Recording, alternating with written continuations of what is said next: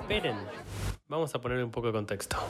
Bienvenidos, esto es Contexto Podcast y hoy estamos en la novena edición de este bello podcast donde debatimos dos amigos sobre lo que ocurre día a día en Argentina y también en el mundo, en Latinoamérica, en, en distintas partes. Eh, ¿Cómo estás, Gallito? Bien, acá andamos. Eh, La verdad que arrancó muy linda la semana. Me gustó mucho el clima de hoy. Sí, Este, estuvo, estuvo medio otoño amigable. Sí, exactamente. Empieza la etapa del año que a mí en particular me, me gusta mucho. No sé a vos, pero.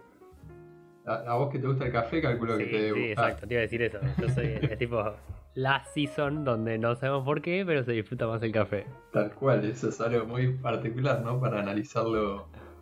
También, eh, también puede ser una bebida, ¿no? Que se toma caliente, entonces puede, puede ir un poco por ese lado, pero igual hay otras bebidas que se toman caliente que Que no la en disfrutamos. otoño, claro, que no, que no cotizan tanto como el café Claro, en otoño. Eh, ¿Te imaginas tipo negocios que abran? O sea, bueno, ya existen en realidad, te iba a decir negocios que abran por temporada. pues, ya existe tipo, no sé, negocios en la playa que abren solo en verano. Sí. Pero negocios que solo hablan en otoño. Corta Bueno. venta de café. Vos sabés que están estos famosos, bueno, en Estados Unidos le dicen pop-up stores, Sí, Eh, sí, sí. que bueno, lo suelen hacer marcas de ropa o eso muchas veces eh, para abrir temporadas, por ejemplo, este, agarran y en Nueva York ponele una... Hay marcas, en Estados Unidos es como un, un pequeño mundo, siempre hablamos de esto, ¿no? Es como un pequeño mundo separado del mundo que conocemos. Sí, sí. Y pasa esto América tienen- llama. Sí, sí, literalmente. Pasa esto que, que tienen, viste, el, el West Coast y el East Coast y Sí, es sí. como... Hay muchos lugares, como por ejemplo una- esta hamburguesería que se llama Shake Shack, Sí, que solamente está en una costa. Y es muy particular porque eh, tiene un éxito rotundo en Estados Unidos y podría tener eh, eh, franquicias en la otra costa, pero por una cuestión que desconozco, seguramente si le investigo un poco más, tal vez hay una explicación, o tal vez la explicación es simplemente que el dueño no le gusta la otra costa, este, por alguna rivalidad. Y cada tanto hacen pop-up stores en, en la otra costa de la nada y por un día están en el medio de Nueva York. Las ventas se van, el- por- pero lo hacen nada más como para para resignificar todavía más la marca, como para decir, miren lo que somos, que cuando ponemos en la otra costa de la nada Sí, esto, rompemos. explota todo, pero si nos quieren consumir, vengan a nuestra costa. Yo admito O que sea, soy mucho de ver videos de gente reaccionando. Eh, no sé por qué. Creo que es como el clímax del consumo, que es tipo ver gente reaccionando a viendo personas. Eh, pero soy mucho de ver gente que va a, a Shake Shack y, y muchos dicen eso, es como que quieren mantener la esencia de ahí y, y no sé, me intriga también, deben ser altas burgas.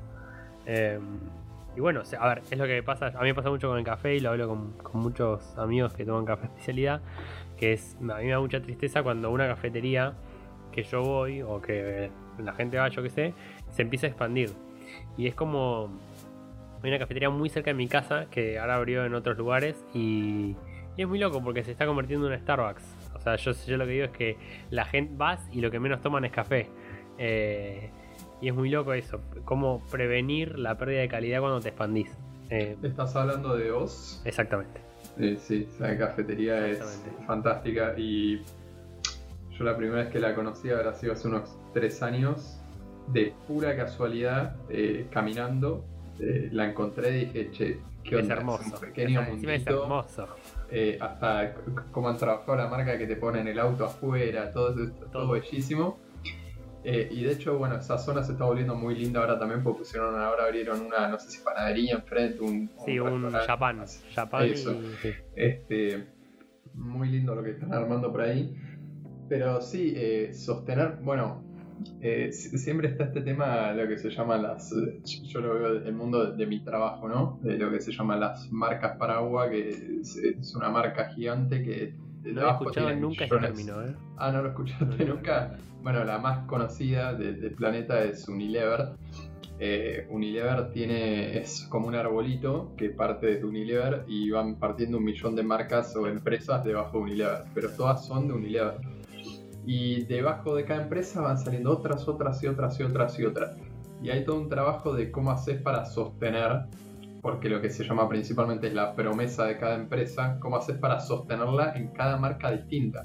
Porque, por ejemplo, hay una cosa muy interesante, Unilever eh, tiene una de las, eh, digamos, está muy solidificada en lo que es ponerle el mercado de helados. ¿Viste los helados que, que vos comés poner en la playa? Tipo, allá, acá es, eh, no me sale el nombre, pero hay uno que es el EPA, por ejemplo, pero allá son los Magnum, en, otros lados son otros. Sí, sí, sí, conozco la marca Magnum. Y vos mirás, ponele, cuando vas un helado en la playa, ponele en California o en Santa Mónica o en donde sea, y te viene el tipo con los helados y te pone un 20 helados distintos, que todos son para un público distinto y para un momento distinto y todas son marcas distintas, lo que sea. De ese, ese coso que te muestra el heladero, Unilever probablemente tiene 18 de 20 que te está mostrando y son totalmente distintos en sí los productos que te está vendiendo y detrás de eso hay una empresa que sustenta ese producto y todo. Y es muy complejo cómo se hace esto, como decís vos, si, si vos abre otra sucursal o lo que sea, cómo hace para sostener, crear exactamente el mismo producto que estaba vendiendo en la otra sucursal. Y no solo hablando del café, digamos, del producto de todo. Es que es lo que digo, no, no es por el café en sí, porque el café va a ser, seguramente va a ser bastante parecido. Es por el ambiente, por la, la imagen, eso, la de la promesa, lo que decís vos, básicamente. Es un conjunto de todo, es hasta cómo te va a tratar el que te atiende, cómo se están vistiendo, si un día no anda el baño, si otro día sí, qué días abren, qué horarios mantienen, cómo está el producto obviamente sí que venden. Son un millón de cosas, cómo es la atención, ponele si yo le pregunto si está abierto ese lugar a tal hora por Instagram, eh, cómo, comunican por redes, por todos lados, eh, son, un millón de cositas que, es, es muy difícil y por eso bueno, sin ir más lejos, mirá McDonald's, por ejemplo. No, no estamos charlando de nada en particular, así que podemos. estamos medio arrancamos con ese tema. Pero mirá McDonald's, por ejemplo, como en países las líneas Signature son distintas. Y, ¿Cómo las líneas Signature para Claro, viste que. Muy bueno, McDonald's tenía la, la línea Signature que son las. o sea, la hamburguesa.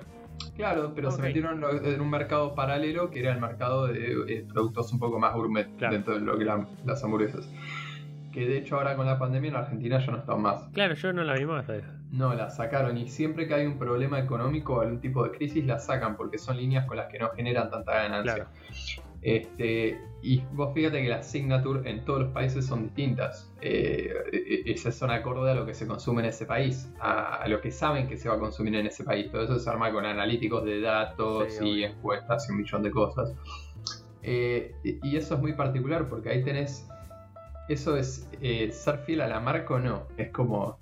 Porque en realidad es, es McDonald's, es un McDonald's en Argentina y es otro McDonald's en Estados Unidos pero sin embargo mundialmente es un solo McDonald's. Eh, y, es el lugar de la felicidad y como, como Coca-Cola, ¿viste? Y, bueno, Coca-Cola con este stevia salió acá y no en otro lado del mundo. Y acá falló, obviamente, pero digamos, no, salió, creo que salió acá en Brasil, pero no lo sacaron, por ejemplo, en Estados Unidos. Entonces, eso es muy, es muy curioso, porque a nivel mundial el reconocimiento de marcas se tiene que sostener, sin embargo, en cada lugarcito y eso puede pasar con Oz, por ejemplo, yo creo, e, estimo, digamos, ponele, si Oz abre un lugar en la Patagonia, no sé si debería ser igual que si lo abre acá. Pero no tiene por qué dejar de ser Oz, ¿entendés? Tiene que sostener claro, A mí lo, que tiene es eso, es que tiene que haber como bases fundamentales de la marca que se tienen que repetir. Puede cambiar el tipo de café o puede cambiar, no sé, cómo se peina el barista, pero hay cosas que tienen que haber cierto trato, cierta atención, cierto café, cierta tacita, cierto todo. Totalmente, totalmente. Y bueno, hay, hay mucho, mucho juego en eso también, en, la tacita, en, y bueno, en la atención sin duda, ¿no? Pero, pero hay mucho juego en eso. Pero sí, eh, Sí. Oz es muy rico, chicos, vayan a visitarlo. Y también lo que tiene Oz es que está como abajo de un puentecito, entonces da como todo una vibe, no sé, Brooklyn o algo así. Vayan antes de que se caiga. Este, se está llenando de snobs, chicos. Quiero hacer una. Sí, no, se está, no, igual ya está. Los snobs? Ya está recontra lleno de snobs. cuando, lo conocí no hice ni fila. Claro. Y, hoy en día te deja hacer media cuadra de fila para decir, pero pará, o sea. Es un café, chicos. Es un café, o sea, está buenísimo, el ambiente está todo, pero creo que no haría fila por casi nada en mi vida. Yo les, les tiro acá otro que para mí es un café que todavía no perdió la esencia y es top 3 sí o sí, que es Cuervo. Cuervo está en Palermo, es un lugar muy similar de vibes a Oz y la parte. Eh, pero bueno, ¿Sabes qué? Tenemos que empezar a avisarle a, a estos lugares que los estamos mencionando a ver La si verdad que sí. dicen. vamos a avisarles, Dicen, así Sí, les dan café gratis. Les mandamos un. Hoy hablamos de ustedes en nuestro podcast. Necesitamos 10 kilos de grano de café. Eh, pero sí, fueron unas semanas, eh, en, mi, en mi caso fueron unas semanas complejas de laburo, de cosas personales, pero si deseo quedarme con algo bueno para ya arrancar el podcast, es que a mi vieja la vacunaron y es algo que me dio mucha paz, mucha paz me dio. Eh, también me gusta que sea una gorila y se haya vacunado con la rusa, ya que estamos tirando eh, generalizaciones, vamos a tirar ahí. Eh, así que nada, te queremos la retita. A vos también te tiro un chivo. Em, partiendo de ahí, en el mundo estaban pasando cosas como mi semana seguramente, buenas y malas. Em, algo que me puse a investigar y que empecé a entender un poquito más es el tema de las patentes, que es algo que yo no sabía.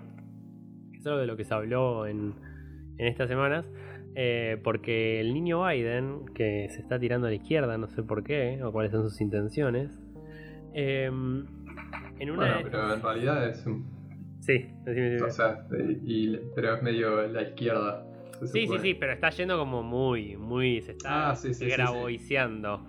Y, y bueno, y una de las medidas que, que tiró ¿no? en, en estos speech que da fue que él está a favor de la liberación de patentes de vacunas para acelerar el término de la pandemia. Entonces yo me puse a ver y empecé a escuchar algunas voces que estaban en contra y yo decía, pero ¿qué hace esta gente en contra? O sea, te están diciendo que te regalan la vacunita casi, o sea, que hay millones de laboratorios disponibles para trabajar y crear la vacuna y te estás enojando. Entonces dije, "Mm, vamos a investigar, vamos a formar parte de contexto e investigar un poquito más y no quedarnos con lo que nos dice la tele. Eh, primero de todo decir que cuando dijo eso fue muy loco, pero al otro día abrieron la bolsa y se cayeron todas las farmacéuticas. O sea, cayó tipo un 10-15% Pfizer, todas se desplomaron. Porque claro, ¿qué es lo que pasa? Al atentar contra eh, la patente de cada farmacéutica ya casi que no tiene valor. Claro. Pero después me puse a investigar cómo es el proceso de liberación de patentes y para, para que le interese, se lo explico muy brevemente. Y es que la OMC, no la OMS, la OMC, que es la Organización Mundial de Comercio, tienen que votar todos a favor de que se liberen las patentes. No es que un país puede despertarse un día y decir, bueno, libero mis patentes y chau. Tienen que como votar todos, que todos lo van a hacer, digamos. Tiene que haber unanimidad. Y tenés países que a mí me sorprenden, la verdad. Por ejemplo, Alemania, que está en contra. Em, pero bueno, no es un proceso así que uno dice, bueno, nos despertamos y mañana ya las patentes las descargamos en un PDF y hago una vacuna en mi casa. No, Claro. no, no, no va a pasar eso. También aprendí que se les paga royalties. O sea, que por cada em, vacuna que se fabrica fuera del. Vamos a usar Pfizer de ejemplo. Fuera del laboratorio de Pfizer, se les paga a Pfizer igual. No el total, pero se les paga como un porcentaje. Que eso también me parece justo, no me parece mal. Eh, y, como último comentario, así para ya empezar a ver qué, onda esto, es que mucha gente eh, le dice como hipócrita, le dice a Biden. Porque el chabón pide liberar las patentes, pero tienen al 45% del país vacunado y le sobran vacunas para el 60% y mucho más. ¿Por qué no libera esas? Por ejemplo, las de Argentina, que las pagamos y están ahí. Em, y principalmente lo que aprendí de las patentes es que el problema no es la producción, sino es la distribución. Distribuir las vacunas no es tan fácil. Eh, no es simplemente. No, bueno, de ese, de ese tema se ha hablado desde el comienzo, ¿no? La- Sí. Los problemas de logística que teníamos acá eran importantes en ese aspecto. Entonces, eh, esta cosa que lo que se dice es, che, liberemos las patentes porque, ¿sabes qué pasa? África, por decir un, un- un continente, va a agarrar, va a crear una nueva cepa, como se está creando ahora en India, y esa cepa, la vacuna no va a poder ser efectiva. Eh, entonces sería mejor vacunar a todos cuanto antes y cortar de, raíz el problema, digamos. Pero es como, como dice Juan, o sea, no es tan fácil distribuirlas, tampoco no es tan fácil producirlas. Oye, eh, analizaba esto y veía que hay vacunas que necesitan 250 componentes distintos. Entre vidrio, plástico, eh, materiales, máquinas. O sea, es más, dicen algo, dicen la de Pfizer es casi inexportable el, know-how, digamos, el, el conocimiento de cómo hacerla. Porque tienen tanta guita invertida en Pfizer que es casi imposible, digamos, eh, compartir esa información, porque no serviría de nada.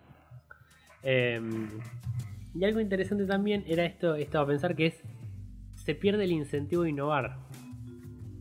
Porque, claro, hoy me liberaron las patentes. Ahora, ¿por qué voy a forzarme en la próxima pandemia a, a crear una vacuna si me las van a liberar? ¿No? Eh, nada, interesante también de cómo eh, creemos que hay soluciones fáciles y, no lo hay. Eh, no, eso último, digo, tampoco, tampoco quizás sí, no sé si, si va a haber una pérdida de motivación, porque inevitablemente igual los que primero llegan... Sí, van a ganar plata igual. Sí, o sea, y, no ganan poca plata, que digamos. No, no, no. Este, Calculan que Pfizer ganó 3,5 billones, así que... Por eso. le va a faltar. entonces... No, a ver no sé, como tampoco tengo una opinión formada sobre esto, ¿no? Porque estamos ahí debatiendo sobre el debatir, porque seguramente hay que tener mucho más conocimiento sobre el tema para entender si la liberación de patentes es, es lo correcto o no, claro. Claro. Eh, entonces, a, a, mi entender, o sea, si estamos hablando, creo que lo mejor que se, o sea, lo mejor que, lo que más lo puede justificar es esto, el tema de parar próximas cepas posibles que se puedan crear en países donde... Pero también lo, ideal sería, si no, liberar eh, patentes eh, para los países que realmente tienen un alto riesgo de producir una nueva cepa. y que también tengan la posibilidad de producir eh, vacunas, ¿no? Porque para qué se la voy a dar a Malasia. también. o sea, si se la das a África, ¿la van a poder producir? Pregunto. No, no, no, tal cual, o sea. Entonces también si liberamos patentes ahí, sí, pero ¿con qué lo hacen? Eh, entonces, eh, no sé, digamos, hay organismos internacionales que están tan al pedo, pienso, ¿no? Porque digo, digo, nosotros acá, por ejemplo, bueno, hoy veía que había salido este plan, creo que se llama Progresar o algo por el estilo. Sí, vi que toda la gente se estaba registrando y no, sí, no, no, entendí nada. Creo que sí, no, es como una beca para estudiar o algo por el ah, estilo. La, beca es de 6 mil pesos, o sea, vas a estudiar, eh, o sea, vas a estudiar en la web y te vas a poder pagar las cosas para estudiar. Es eso, no es que vas a poder estudiar en otra cosa. Porque, spoiler, las universidades gratuitas no son gratuitas. Claro, y, y spoiler, las privadas están arriba de 20, así que sí. no, no, no estudien y compren cripto. Claro, no, hay otra, otra eh, como se dice, otra cosa que puedas hacer con esa plata, o está la, la otra, que digamos, cobras el plan tal vez un año, dos años, y al final no estudias un carajo y sale guita por otra cosa. Eh, cosa que en Argentina se hace bastante y no solo con ese plan, sino digamos con, los planes en general. Lo, ha hecho hasta gente que tiene plata, que se engancha algún plan. Eh, bueno, políticos, sin sí, manejo, ¿no? que van de bando en bando. Pero, mm, bueno, hoy salía este plan, por ejemplo, eh, y yo digo, no lo pongo de ejemplo porque digamos creo que este, a ver, tal vez me equivoco, desde, desde mi desconocimiento no me parece un plan tan favorable así como está planteado. Prefiero para democratizar si querés la educación, empezar de a poco, pero realmente dar una suma de dinero que pueda ayudar a las personas a que se eduquen y no 6 mil pesos. Eh, no ser tan ambicioso y decirle doy 6 mil pesos a la mayor cantidad de personas posibles para dejarlas contentas y en vez de dar 25 mil a una menor cantidad de personas y a largo plazo ver si le puedo dar a más. Pero digo, los organismos internacionales tendrán que empezar a pensar este tipo de cosas con un poquito con los países más pobres, ¿no? pobres, o sea, hay como un, hay como un tema de Sí, pobre económicamente, no, no. Sí, sí, sí, pobre económicamente. Hay, hay, como un tema importante en este aspecto, digo que globalmente nunca hablamos mucho de ayudar a las pobrezas de otros países, ¿no? Por ejemplo, eh, nadie se va a sentar a hablar de, che, ayudemos a India, por ejemplo, que bajas del avión y tenés... Literalmente no pasa eso, o sea, lo máximo que puedes ver como ayuda es o donaciones que te piden en la calle o una banda que se juntó a hacer un una recolecta y es algo que es verdad, no, lo había pensado, nunca hubo como un plan global como para que los países crezcan en general. No, no hay, no hay una solidaridad eh, global, es solamente dentro de los países y, y hasta ahí, digamos, tampoco existe mucho, pero, pero hay países Ah, los ejemplos de países que ponemos siempre muy gestionados tienen estados muy sólidos, como Alemania, por ejemplo, donde hay ayudas importantes a los ciudadanos para progresar de distintas maneras y salir de situaciones eh, económicas malas.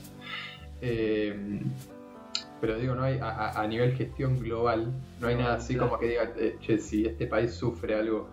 Tal vez sí, porque por ejemplo, qué sé yo, con Haití, cuando hubo ese famoso terremoto. que vinieron, cayeron tsunami, después fue todo quilombo bárbaro.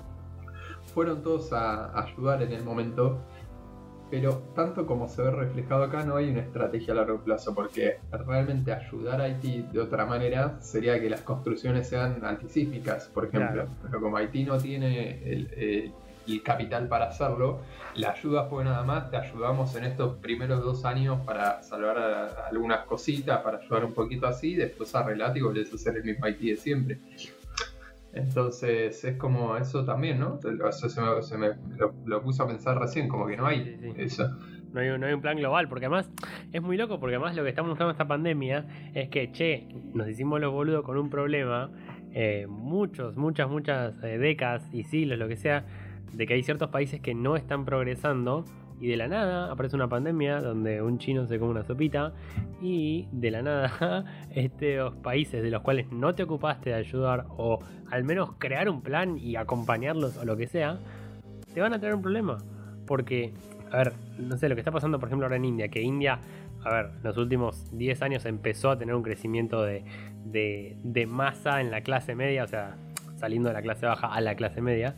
Eh, y está creciendo económicamente y se está volviendo una potencia, pero vino una pandemia y demostró que aún así necesita ayuda y que eso va a causar un problema con 400.000 contagios al día. Inevitablemente se va a crear una cepa india. Pero inevitablemente me la juego que en un mes vamos a estar hablando de la cepa india. Eh, y bueno, eso muestra también nada, una falta, digamos que, la falta de, ojo hacia los sectores más vulnerables, no es solo en este país, no es en el país vecino, sino que es en el mundo entero, literalmente. Y bueno, y también lo vimos, eh, también tocando otros temas, también lo vimos en Colombia estos días, donde hubo un gran estallido social, eh, luego de que hace, no sé cuánto, un mes más o menos asumiera el presidente eh, Iván Duque, Em, voy a tener unas cifras nomás, que son 47 muertos, 12 casos de violencia sexual y 550 personas desaparecidas. Em, ¿Qué es lo que sucedió básicamente? Bueno, eh, reforma tributaria. Eh, decidieron aumentar impuestos para pagar deuda externa y eh, ayudar a los más pobres, digamos, con planes o con lo que sea que vayan a ayudar. Y bueno, salió el pueblo a la calle y dijo, che, para esto ya lo probaron acá y no funcionó. Em, lo que me da como más. Eh, no, no risa, más como. Qué locura. Es que lo están tildando al tipo entre muchas cosas. Lo están tildando de derecha y de izquierda a la vez. O sea, qué corridos que tenemos la brújula que no. A ver, explica, eso un poco. Porque, ¿qué pasa? Lo que están diciendo es, che, ¿qué onda? Sos de izquierda porque estás de izquierda, ¿no? Estábamos hablando de estos conceptos ya creados. Entonces sos de izquierda porque estás creando nuevos impuestos, le estás poniendo impuesto a la gasolina, a los servicios públicos, etc.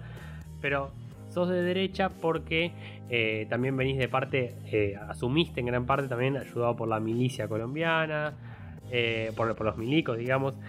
ayudás también en gran parte a las compañías más grandes de Colombia. Entonces, lo que está pasando es que el tipo está haciendo un plan que parece de izquierda, pero lo votaron los de la derecha y hay como todo un caos de mala interpretación eh, y de estos preconceptos que al final nos damos cuenta que, que, no, que no sirven, que no sirve tildar a alguien de derecha o de izquierda, que básicamente es obsoleto, que alguien porque crea un impuesto no es de izquierda y alguien que lo saque tampoco es de derecha.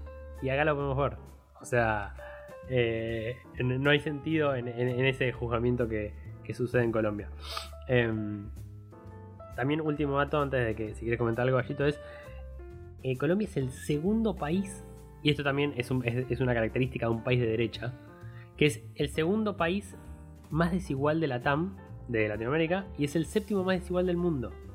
Que es algo que le suele pasar a los, a los países, digamos, de derecha, comilla, comilla, comilla, que es que empiezan a crear semejante riqueza para la clase, para la clase mm, media y la clase alta que se empieza a ver una desigualdad, que es el, el problema, digamos, del capitalismo que se le dice que es que hay una desigualdad muy grande entre ricos y clase media barra pobres. Entonces, no sé, como que. como que caos. no sé qué, cómo reaccionar a Colombia. No, sabes que con eso me haces pensar un poquito, lo conecto con un tema eh, nada que ver, pero que sirve como para hacer una analogía. Eh, cuando estaban armando esto, que hubo una explosión en todas las redes sociales, en todo el mundo, de, de la Superliga de fútbol y Sí. todo eso, eh, muchos de los creadores de esta supuesta Superliga explicaban que era un concepto para mejorar la pirámide del fútbol y no sé qué, y que generar más ingresos y no sé qué, y que el enfoque iba a estar en la solidaridad. Y dale, hermano. Y no. O sea, eh, no, no funciona y eso es lo que pasa cuando volvemos a poner las comillas que pones vos, cuando un gobierno es eh, de derecha eh, y se apunta a la solidaridad sin tener ninguna intervención del Estado en ciertas cosas o sin tener ningún tipo de control. Tal vez no necesariamente la intervención tiene que ser agresiva. Claro. Puede ser un control eh, riguroso y para que las cosas funcionen con lógicas, pero tampoco significa más impuestos. No sé si me explico. Claro. Significa que los impuestos que se cobren Sean se- efectivos. sean efectivos y, y se utilicen de, de buena manera. Este, y al mismo tiempo que se terminen cobrando, porque eso te pasa también, o sea, las evasiones en, en países eh, en- eh, como los nuestros son altísimas. Este, entonces, nada, lo veo un poco por ahí lo que decís, como estos países terminan yendo para, para ese lado más que nada porque terminan apuntando una solidaridad que en la naturaleza del ser humano no, no está. Era lo que hablábamos un poco la otra vez con, eh, con Fede. así que Sí, están, muy lejanas al, ciudadano de a pie. Y eso es lo que le pasa, en- que pasa en, la mayoría de los países de Latinoamérica. Y es que, los políticos terminan, terminan muy lejos de lo que la, gente, el ciudadano realmente necesita. Eh, yo no creo que en un país donde hay tanta desigualdad sea lógico aumentar un 20% de impuestos a la gasolina. No sé, como que llego al gobierno y no pienso en eso. No sé, tal vez es la única solución y ya traeremos pronto un economista y nos explicará para qué, cómo y cuándo usar los impuestos y cuándo no. Así podemos hablar más con categoría y, educación. Y, y quiero, o sea, linkeando con esto también y cómo hacer que el ciudadano a pie em, participe más en la, en la democracia, en la toma de decisiones.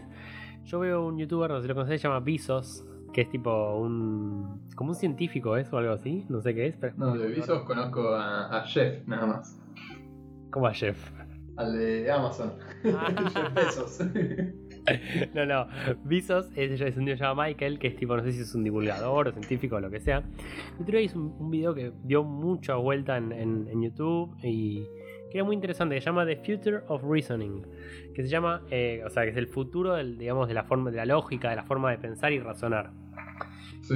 Y explicaba básicamente que el razonamiento humano, ya voy a llegar a la democracia, ¿eh? esperen, ya voy, ya voy. Que el razonamiento humano eh, se volvió social, más que eh, por algo, digamos, por, un- por una búsqueda de mejorar. Es decir, la gente dejó de razonar para mejorar, sino que razonar para un motivo social, para demostrar que lo que estaban haciendo ante otros sea lógico.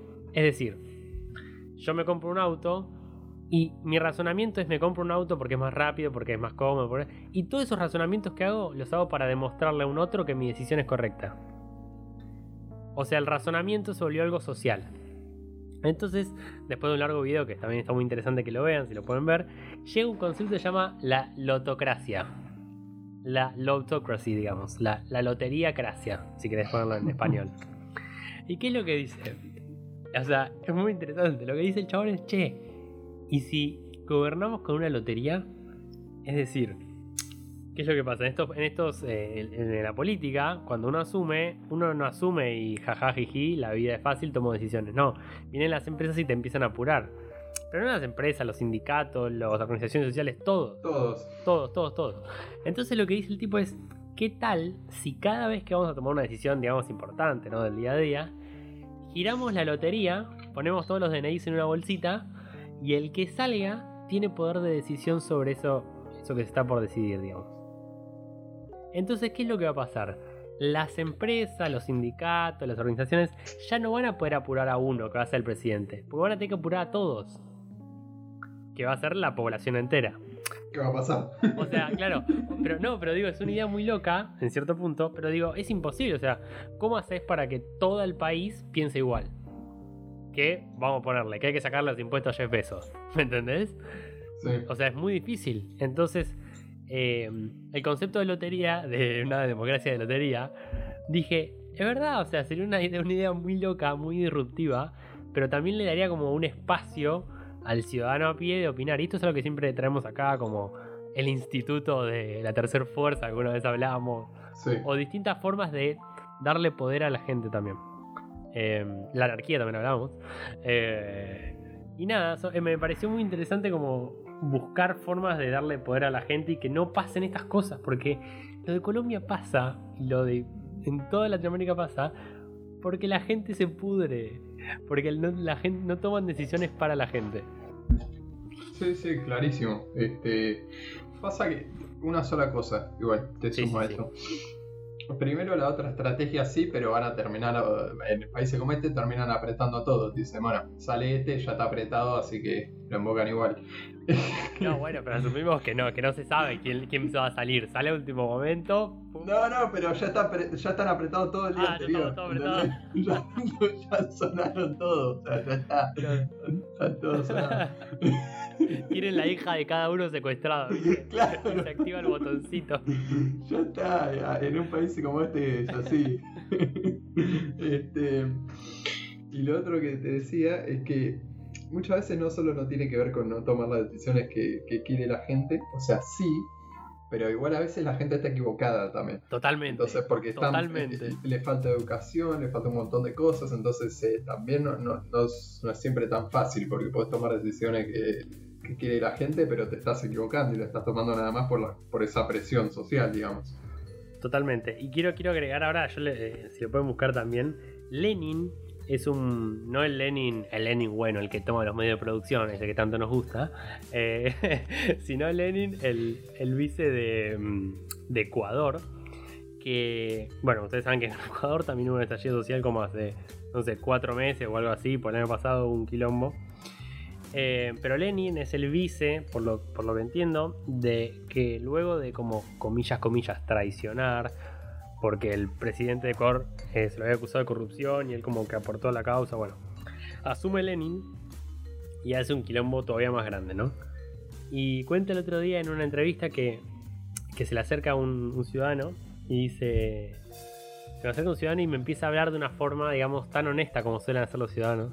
Y me dice, nunca tuvimos un presidente tan malo, que hiciera las cosas tan mal. Y Lenin le responde, y yo nunca tuve un pueblo tan bueno como para hacer las cosas bien. Dijo. Y uno al principio puede decir, eh, que es ubicado y tal, pero digo, o sea, nunca escuché a un presidente decir tal cosa, ¿no? Como cómo se debe sentir.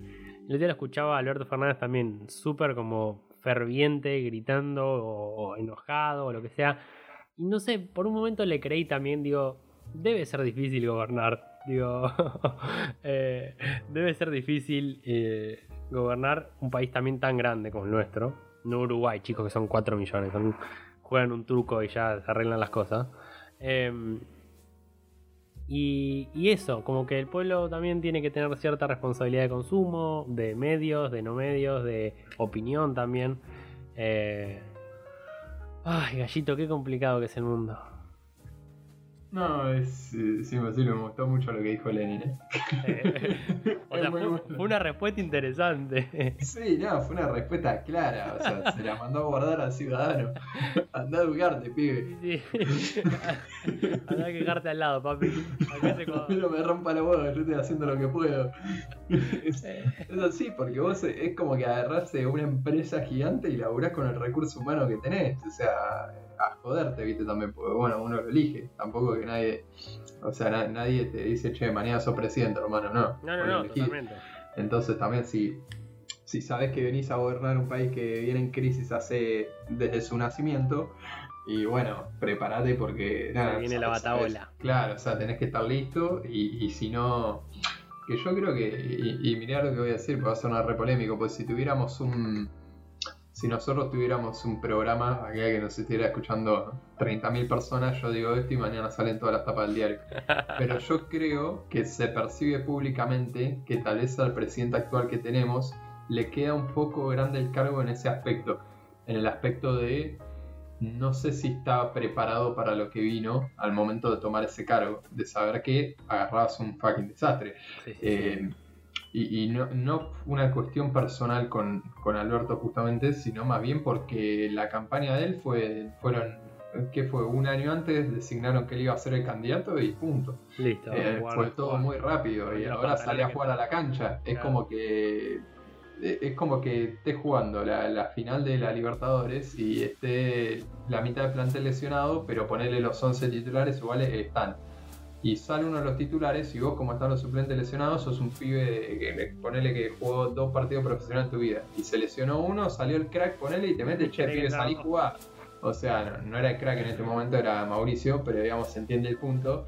O sea, se, se lesionó el presidente y tenés que salir a jugar, pibe, o sea, porque porque eso es lo que, lo que, o sea, necesitamos, sos el único que puede entrar, digamos. Eh, eh, sí, sí, sí, totalmente de acuerdo y linkeando con eso, estamos hoy linkeando a pleno.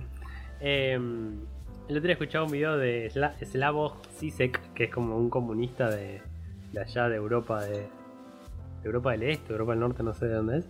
Em, y el chon es como un comunista medio ahí showcito, showman, ¿viste? Es como una carrera del comunismo, para que se ubiquen. Eh, y el tipo que explicaba es tipo, che, loco, el neoliberalismo falló, el populismo falló, y lo que queda y lo que va a suceder para él, ¿no?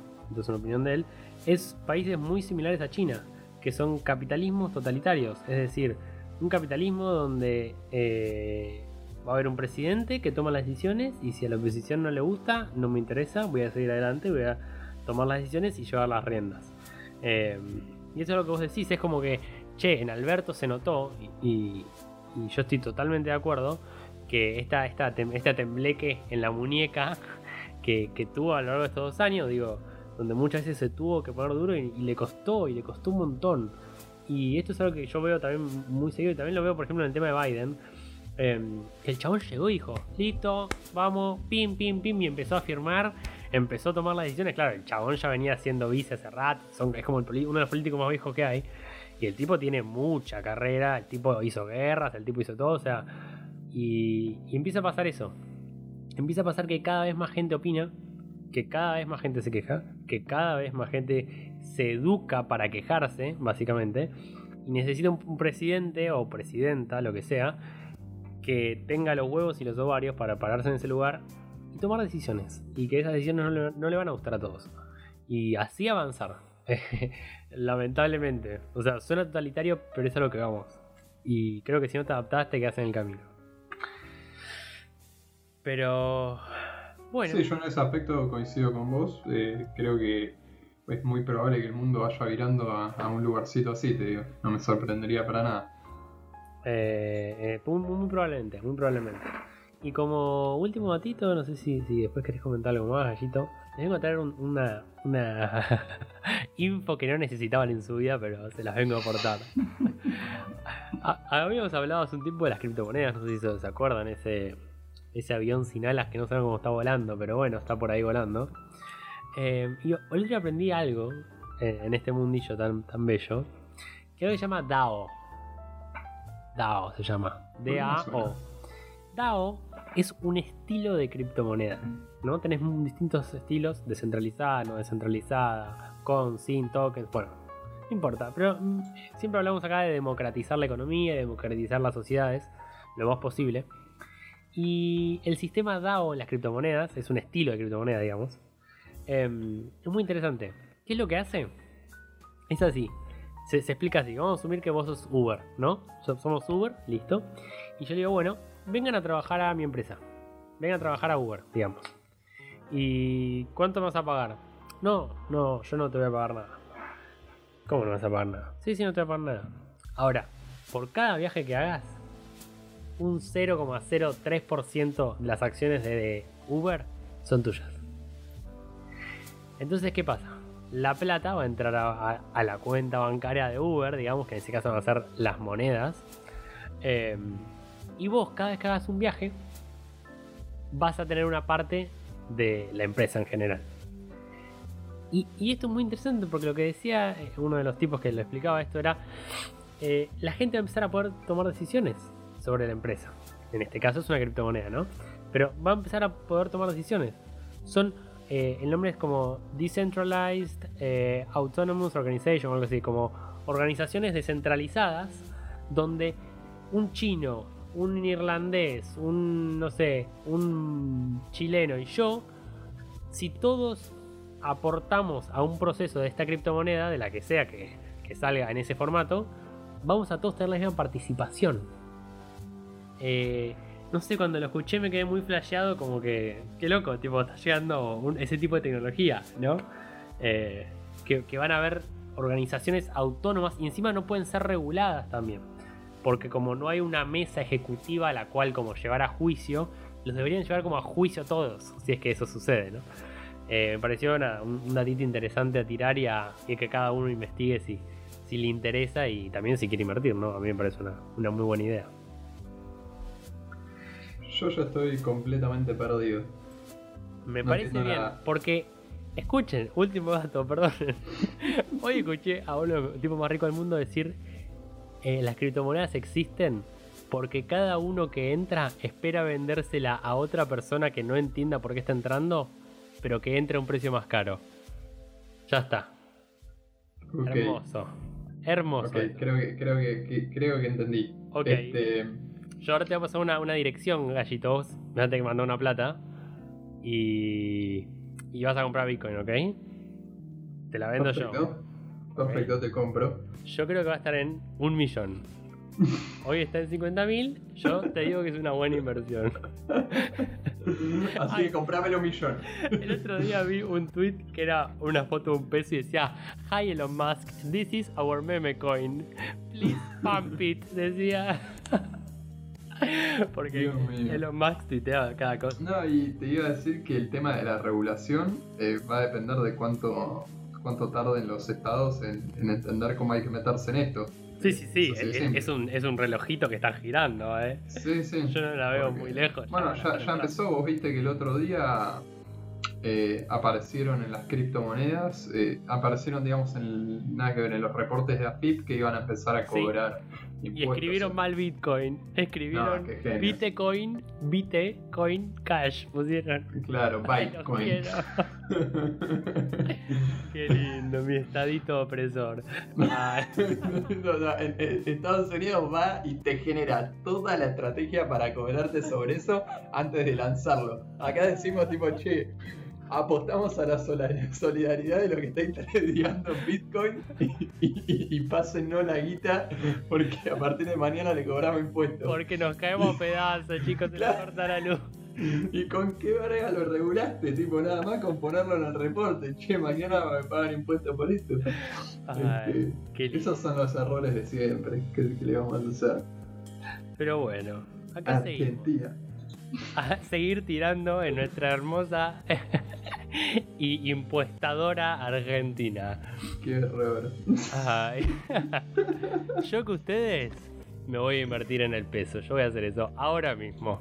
Espero que tengan una hermosa noche. Cuídense, que ya falta poco para que termine esta tremenda cagada que nos ha sucedido a este mundo. Y nos vemos en más o menos 10 a 15 días. Adiós.